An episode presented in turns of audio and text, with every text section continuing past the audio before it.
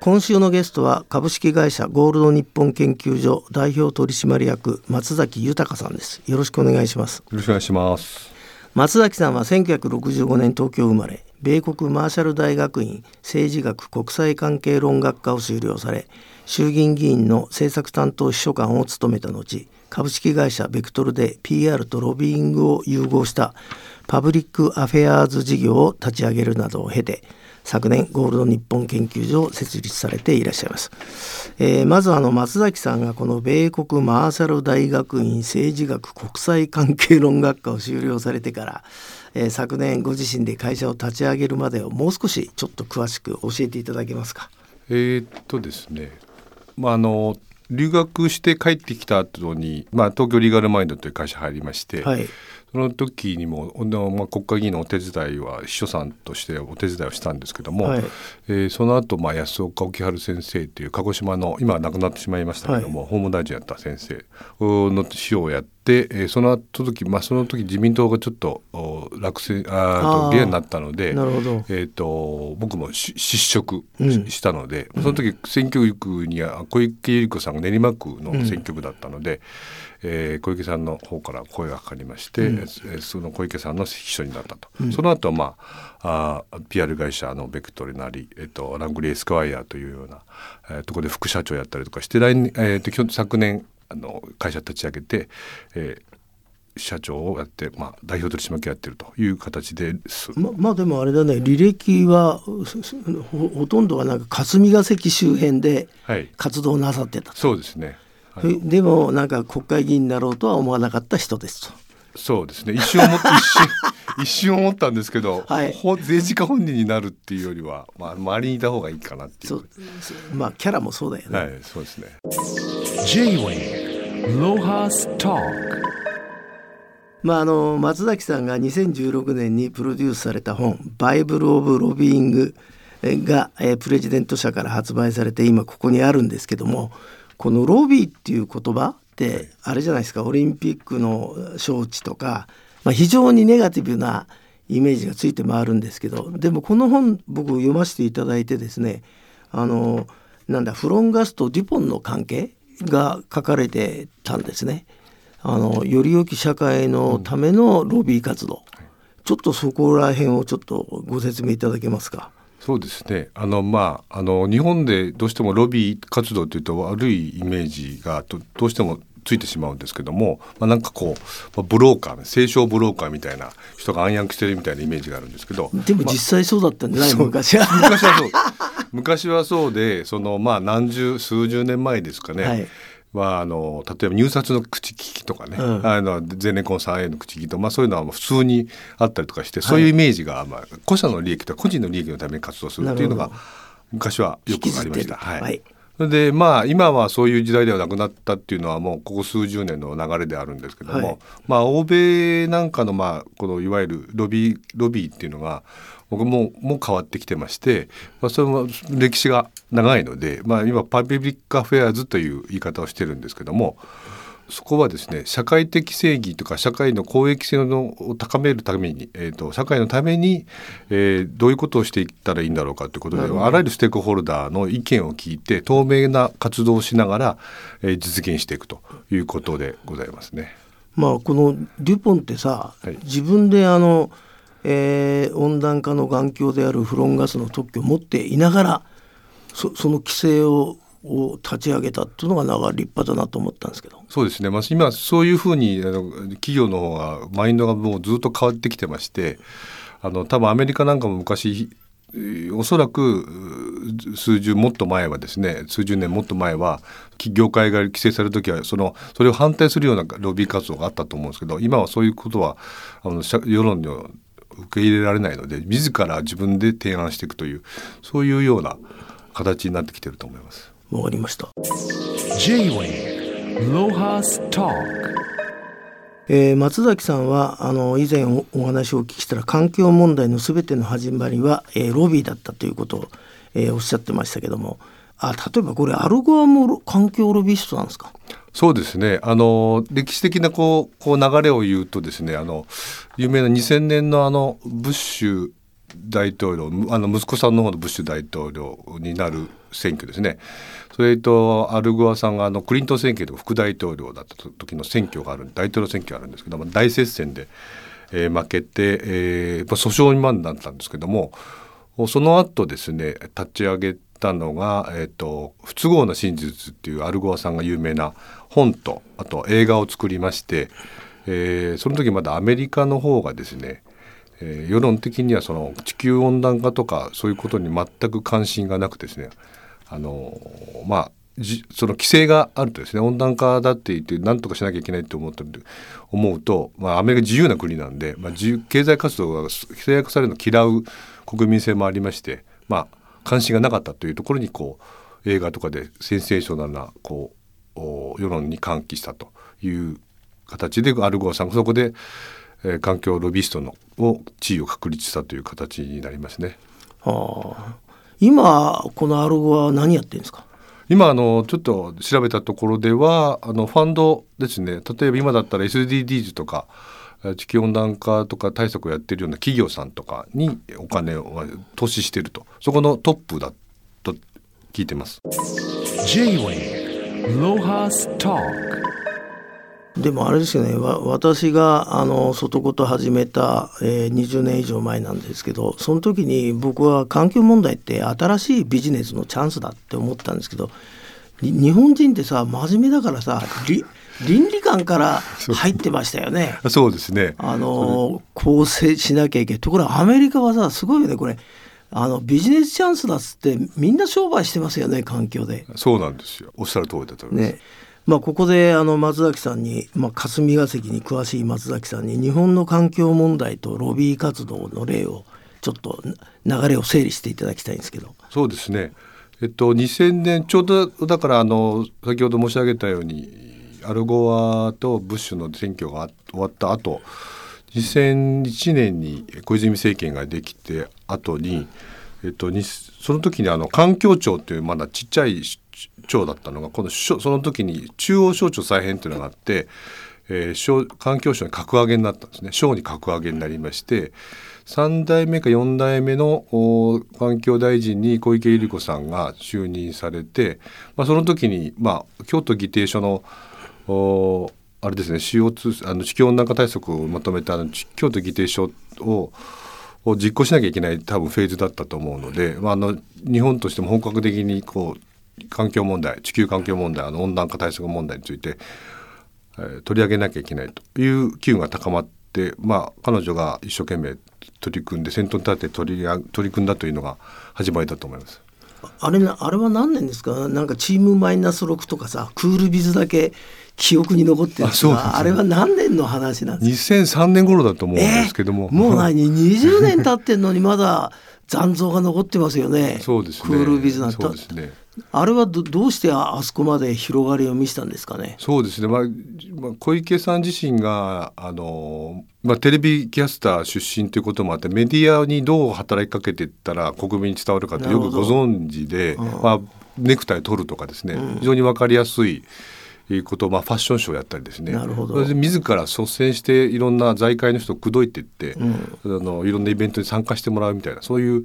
感じですね。打ち水やったりとかですね、そういうの。要するに日本のアルゴアみたいなもんだってことか。あそうですね。それはもう言ってそれで囲んでないと思います。えー、立派なあの環境ロビーストの走りってことだね。そうですね。はあ、だんだんあれですねあなたと話してくるとロビーってどういうことか、あの随分いいイメージが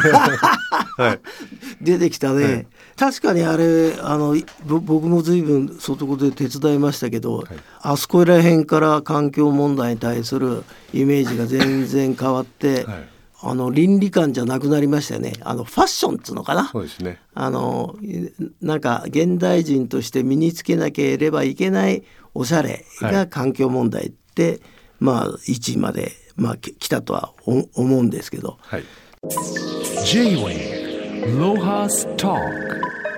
で現在松崎さんが提唱されている新しいロビー活動パブリックアフェアーズ、はい、これは具体的にはどんな活動をなさってんですか？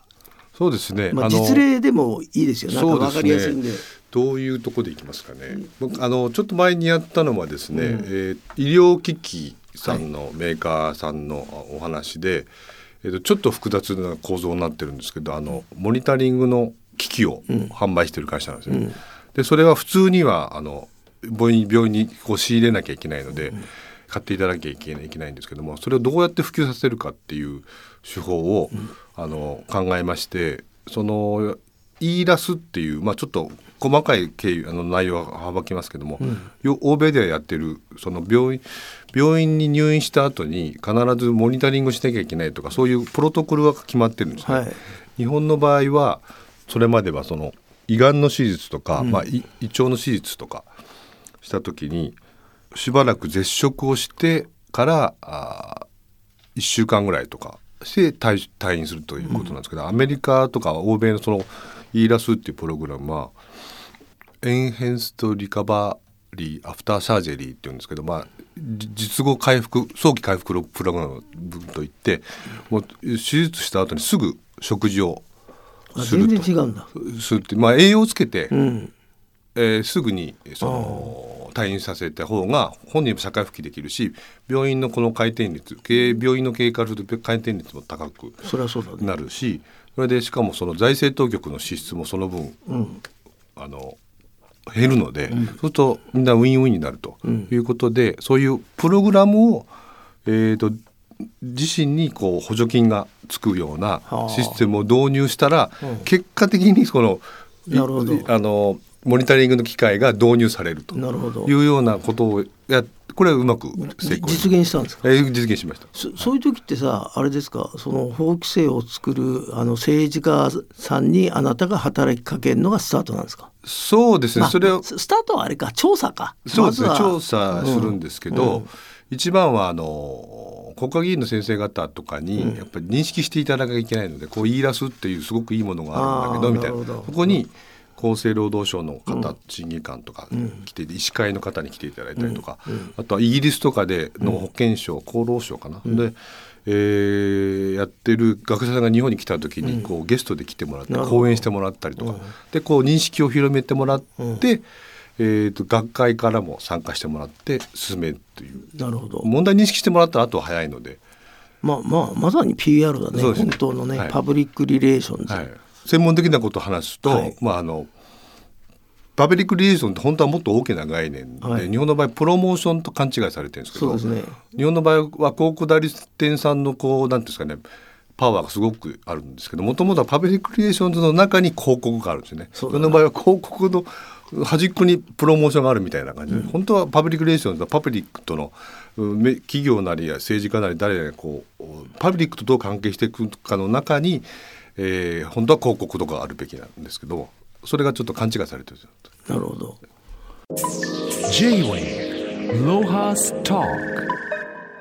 まあ、あと僕あのこの本読んでて面白かったのがあのヤクルトがじゃないですか、はい、乳酸菌飲料って日本ではあのコカ・コーラとは別のものになってますけど、うん、世界に乳酸菌飲料っていう企画なかったんですってね。多分ないです。ねない、ね、ないです。はい。でそれをあのちゃんとロビー活動して、はい、乳酸菌飲料っていう企画を、はい、まあヤクルトさんが一生懸命協会作って、作った。それはもう立派なロビー活動。パブリックアフェア活動ですね本当、うん、まさに、えーでもまあこうやって松崎さんは欧米の事例とかね、はい、まあ、例えば EU とかアメリカが要するに IT 企業でも全然評価のされ方が違うじゃないですか。はい、例えばアメリカはなんかグーグルがロビー活動が非常に熱心で、は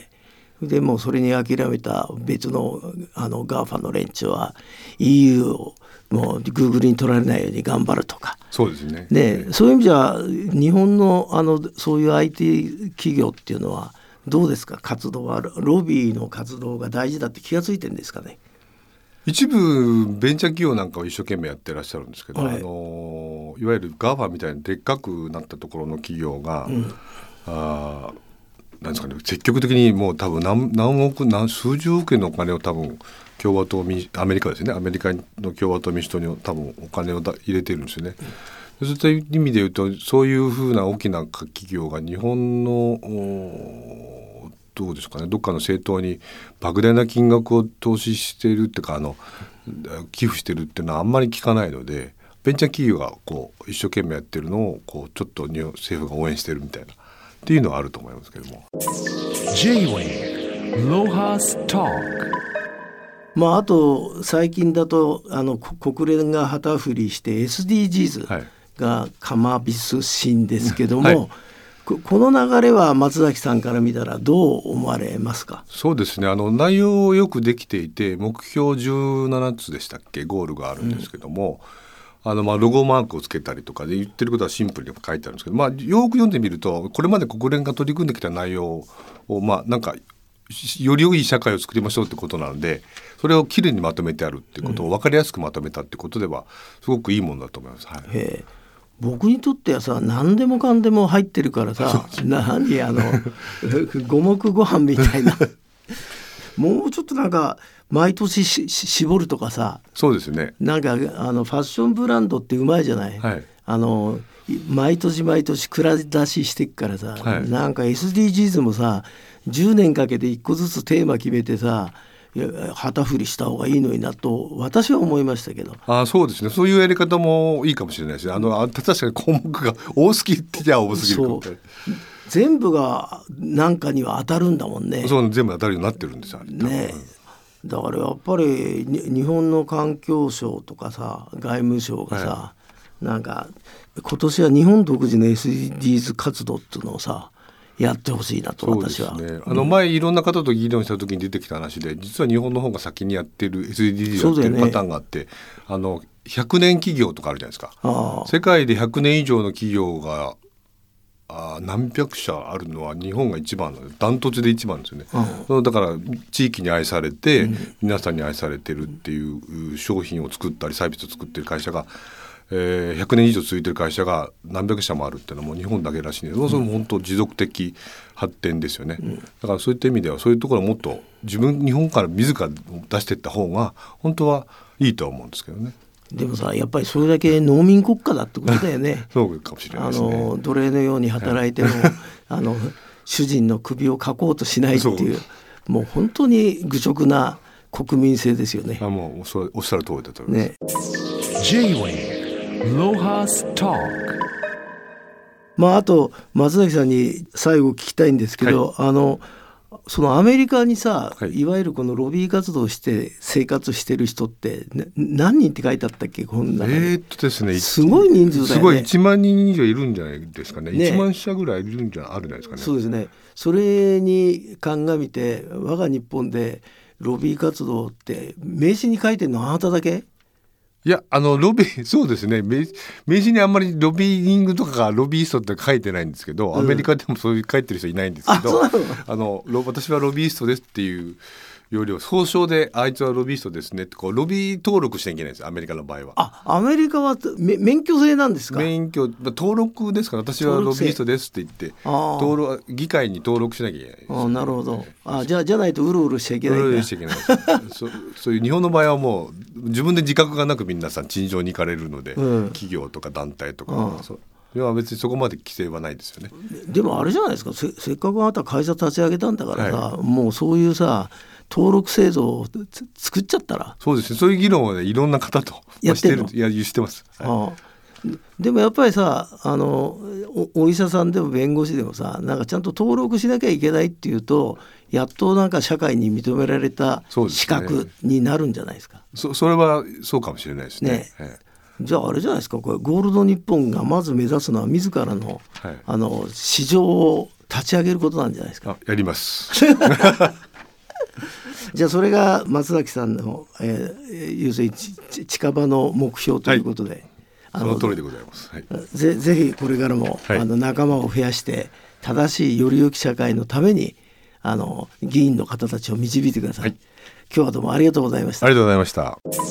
J-Way ロハスター